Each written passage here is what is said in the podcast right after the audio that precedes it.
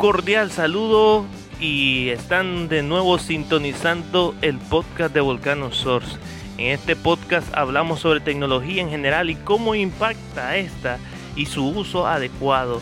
En esta ocasión tenemos un tema muy interesante que quiero que se queden con nosotros porque estaremos realizando una serie de podcasts sobre este tema y son sobre herramientas digitales herramientas para la enseñanza de la tecnología a niños y a jóvenes. Iniciamos dentro de poco.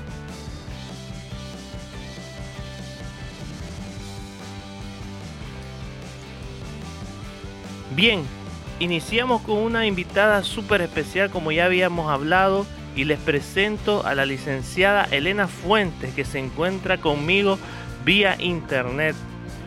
Hola Elena, gracias por acompañarnos. Hola, gracias por la invitación. Mucho gusto Elena y es un gusto tenerte aquí con nosotros. Y antes de entrar en el tema que nos reúne el día de hoy sobre las herramientas digitales para niños y jóvenes, quisiera que nos te presentaras para nuestro público. Está bien. Eh, pues yo soy Elena Fuentes Bungenar, mi papá es salvadoreño, mi mamá es holandesa y nací en Estelí, entonces soy toda una mezcla, pero yo crecí y estudié en Holanda, estudié matemáticas y saqué una maestría en seguridad de computadoras. Y pues cuando entré al mundo de programación, eh, me cautivó. Creo que también porque siempre había estudiado algo muy teórico y programación realmente es algo muy práctico porque uno puede hacer productos digitales y eso me encanta. Y también requiere mucha creatividad y eso me encanta también. Y después de tener, después de tener un poco de experiencia en crear aplicaciones, también empecé mi propia empresa. Entonces ahora estoy trabajando en eso, hago aplicaciones web y aplicaciones móviles para pequeñas empresas. Y eso me da la oportunidad de trabajar desde cualquier punto del mundo. Solo necesito mi computadora e internet y ya tengo un año y medio de vivir en este país. Super Elena, realmente interesante tu, tu experiencia y todo tu conocimiento y qué genial tenerte en este podcast pero antes de entrar sobre y hablar sobre las herramientas digitales para niños y jóvenes, quiero primeramente que me hables sobre, y en este caso, el proyecto TechTeach. Sí, claro. Bueno, empezamos TechTeach en Holanda, pero con adultos, que era para abrir esa puerta hacia el mundo de programación para todos que quieran conocerlo y de una manera absolutamente gratuita el enfoque siempre era aprendizaje individual y pues realmente no se trata solo de enseñar programación, pero también una nueva manera de aprender porque existen muchos recursos gratuitos en línea y lo único que realmente hacíamos en Texas era apuntar hacia esos recursos gratuitos. Pues cuando vine aquí no empecé inmediatamente con la clase por el idioma y también porque no tenía laptops para los estudiantes. Entonces busqué patrocinadores y ahora sí tenemos nueve laptops y tres tablets. Y hace más o menos un año empecé a dar clases de programación a niños del barrio con mi hermana Susi, porque ella estaba acá también en ese tiempo. La idea era que sería para niños entre 10 y 12 años para que aprendieran programación, computación, una mezcla. Y ahora también tenemos algunos niños de 8 años porque, bueno, se dieron cuenta de la clase y querían llegar. Y siempre hemos ido desarrollando y mejorando el, el programa de lo que hacemos en la clase, pero la clase ahora más o menos es así, que los niños llegan buscan su laptop porque siempre trabajan en la misma, eh, buscan un cargador, un ratón y ellos mismos conectan todo. Porque también creo que es muy importante eso de que saben cómo manejar todo eso. Cada niña, niño tiene su propia tarjeta de progreso donde pueden encontrar qué es lo que van a hacer esta clase. Entonces eso es individual para cada niño. Y los pequeños hasta ahora siempre han hecho trabajos en la tablet, en diferentes aplicaciones educativas, pero ahora estoy empezando en la computadora con ellos también. Y los niños trabajan en su clase por una hora, un poquito más, y después hacemos juegos o alguna manualidad, una mezcla de diversión porque, bueno, también siempre son juegos educativos o algo con que pueden practicar, eh, construir algo como Lego o Knex. Entonces tenemos TechTeach en Holanda para adultos, aquí en Esteli para niños y también empezamos en Uganda, un muchacho allá está dando clases también a adultos y. Qué genial, Elena. Sí, este proyecto realmente ha impactado. Creo que eh, cuando nos, la primera vez que nos comunicamos fue interesante saber que existía alguien aplicando este tipo de proyectos. Yo ya he visto varias eh, iniciativas en Estados Unidos y ha sido realmente muy bueno. Incluso este, eh, como parte también de la comunidad Drupal eh, en Estados Unidos iniciaron con un proyecto parecido a lo que tú estás implementando aquí en Estelí y súper genial que los niños tengan estas herramientas y sobre todo la enseñanza a desarrollar eh, diferentes tipos de aplicaciones y modelos De, de programación para que ellos vayan perfilándose. Elena, ¿cómo ha sido la experiencia entre los niños y tu persona? O sea, ¿cómo ellos te miran? ¿Cómo se relacionan contigo? Quisiera que nos compartieras un poco de eso. Ya, pues los niños siempre vienen aquí muy alegres, son muy entusiasmados y creo que sienten la libertad de preguntarme cualquier cosa y siempre quieren mostrarme todo lo que están haciendo. Eh, son muy cariñosos conmigo y bueno, me alegra verlos a ellos y creo que ellos también están muy felices y jugamos juntos, pero a la vez saben que realmente les estoy enseñando algo. Entonces es una mezcla de un ambiente muy relajado, eh, pero a la vez están realmente aprendiendo cosas súper importantes.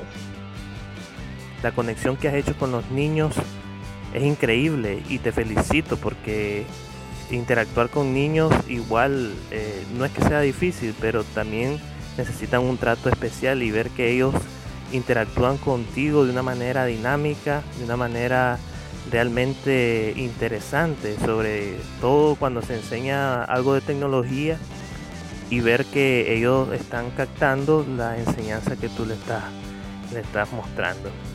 Elena, te tengo otra pregunta y quisiera que nos dijeras qué herramientas digitales utilizan los niños para aprender en TechTeach y si nos puedes mencionar, ¿verdad?, estas herramientas que, que le estás enseñando a ellos.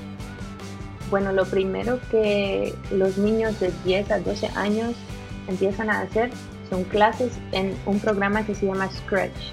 Scratch es un lenguaje de programación específicamente para niños y hay recursos en línea que son clases en cartas que explican cómo pueden hacer un, juego, una carta de cumpleaños o diferentes cosas en Scratch y paso a paso lo explican las cartas.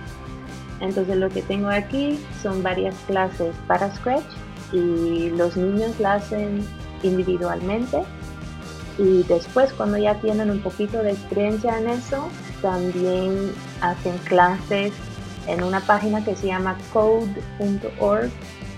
Es de origen inglés, pero también tiene muchas clases en español, específicamente para niños también.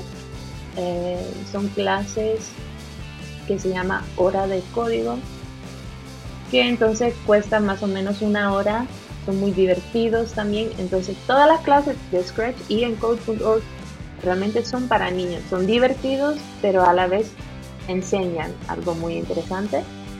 Y aparte de eso, em, aprenden a escribir correctamente en un teclado por una página que se llama EdClub. Es completamente gratuita, muy divertido también, son pequeñas clases para aprender a utilizar correctamente el teclado, posicionando bien la mano, las manos. Em, pero también utilizo videos en YouTube sobre Word, PowerPoint, Excel, eh, videos cortos con instrucciones enfocados en niños también. Es un poquito más difícil de encontrar esos videos porque la mayoría o está en inglés o es para adultos. Y también utilizamos Khan Academy. Es una página web, pero también es una aplicación y es enseñanza sobre muchos diferentes temas como matemáticas, economía, programación y mucho más. Y eso también existe para adultos. La verdad, estas herramientas que has mencionado, Elena, son sumamente importantes y creo que ese conjunto de herramientas y todo lo que le has enseñado a los niños han creado un, una meta que diríamos nosotros es muy objetiva y sobre todo para que los niños tengan ese valor cuando ya salgan a proyectarse en qué carrera ellos quieren eh, salir adelante. Sabemos que muchas de estas herramientas, aunque son digitales, ¿verdad? Y tratan sobre temas de aprendizaje en programación, a veces no necesariamente los niños tienen que crecer ¿verdad? siendo programadores, pero sí son una forma de incentivarlos a usar adecuadamente las herramientas que están disponibles y no solamente concentrarse en herramientas que a la verdad no los edifican tanto. Ha sido genial saber que tú le has dado a estos niños estas herramientas. Igual la paquetería Office, que es muy importante también para que en su futuro lo dominen. Ya por último, Elena, quería eh, que nos regalaras una, una última intervención y quiero que des unos consejos más que todo orientados a los padres para impulsar a los niños en el uso adecuado de la tecnología y la educación principalmente porque en eso es lo que debemos de estar claros que la tecnología enfocada en la educación son el futuro de los niños en esta actual situación tal vez que estamos pasando como nación, pero también como un aprendizaje a futuro. Quiero que nos des esos consejos, o sea, la perspectiva tuya, Elena, que nos puedas eh, aconsejar. Sí, claro. Bueno, creo que lo más importante sería supervisión de los padres sobre la tecnología que están utilizando los niños. Más cuando eh, hay internet, los niños tienen muchas posibilidades y eso es algo bueno, es algo muy poderoso, pero también es ah, algo peligroso. Entonces creo que es súper importante la supervisión de los padres sobre eso. Después, eh, explorar qué es lo que le gusta al niño, porque cada niño es diferente y puede hacer algo diferente. Eso también es lo que estoy viendo en la clase. Un niño eh, es mucho más rápido en la programación, otro niño es mucho más rápido para escribir, otro niño tiene otro talento, ¿no? Entonces creo que es importante explorar eso de qué es lo que realmente le interesaría y también aprender junto al niño, que puede ser una exploración un, viaje juntos, sería muy bonito. Y lo que también veo en las clases es que los niños siempre me quieren mostrar todo lo que han aprendido, todo lo que han hecho. Y eso le da mucho orgullo. Y están súper entusiasmados porque ellos vienen aquí a la clase eh, por su propia cuenta. Nadie les obliga a venir, ni sus padres, ni yo, ellos vienen y a veces vienen una hora de antemano porque están tan entusiasmados. Entonces los niños tienen eso, que quieren aprender, que quieren explorar. Y eso es algo muy bonito y creo que, que los adultos podemos eh, ir con ellos en ese viaje y ayudarles y también aprender. Y bueno, me dijiste tres cosas, pero una cosa también importante creo que es un tiempo determinado, porque no creo que sea bueno obligar a un niño a estar en una computadora, por ejemplo, por mucho tiempo cuando el niño ya está aburrido. Es mejor que, vaya a jugar afuera o, no sé qué. Pero también uno tiene que tener cuidado con la adicción, porque solo estar en computadoras, en teléfonos, en tablets, tampoco es para un niño, porque también tiene que poder jugar eh, fuera de, de pantallas, digamos. Entonces creo que tenemos muchas posibilidades, mucha diversión para niños, muchas oportunidades de aprender, pero sí es importante pensar cómo utilizar realmente las opciones que tenemos hoy en día de una manera buena y saludable. Consejos muy acordes a la realidad, Elena, y te agradezco. Y sobre todo el consejo de, no obligar a nuestros hijos a hacer algo que ellos no quieran. El uso adecuado de la tecnología influye también en tomar esa conciencia de que también tenemos que relacionarnos como humanos y los niños, sobre todo tener una niñez acorde a sus edades tener ese plus pues del uso de la tecnología y si les gusta pues este tipo de herramientas sería súper genial igual manera pero tampoco llevarlo al extremo ¿verdad? porque son niños y necesitan vivir su niñez. Y súper consejo Elena te agradezco mucho. Ya vamos cerrando este podcast pero no me quiero despedir sin antes que nos dejes eh, tus redes sociales y dónde te podemos contactar Sí, claro, tenemos una página en Instagram eh, se llama techteach.sli.nick. Y yo sé que el, que el nombre es un poquito difícil, pero es porque empezamos en Holanda y bueno, en español es un poquito más difícil, pero techteach.sli.nick en Instagram.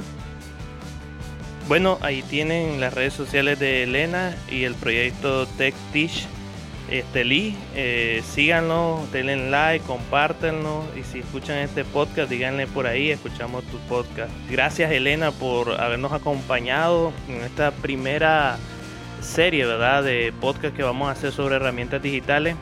Vamos a dejar este los los enlaces a las redes sociales para que ustedes también puedan seguirlos. Igual las, los enlaces a la herramienta y te agradecemos, Elena, por habernos acompañado. El placer fue mío y muchas gracias por la invitación. esperamos también tener otra invitada especial en nuestro próximo podcast hablando sobre robótica, orientado siempre a la enseñanza a los niños. No se pierdan nuestro podcast, síganos en este podcast de Volcano Source y nos vemos en el próximo capítulo.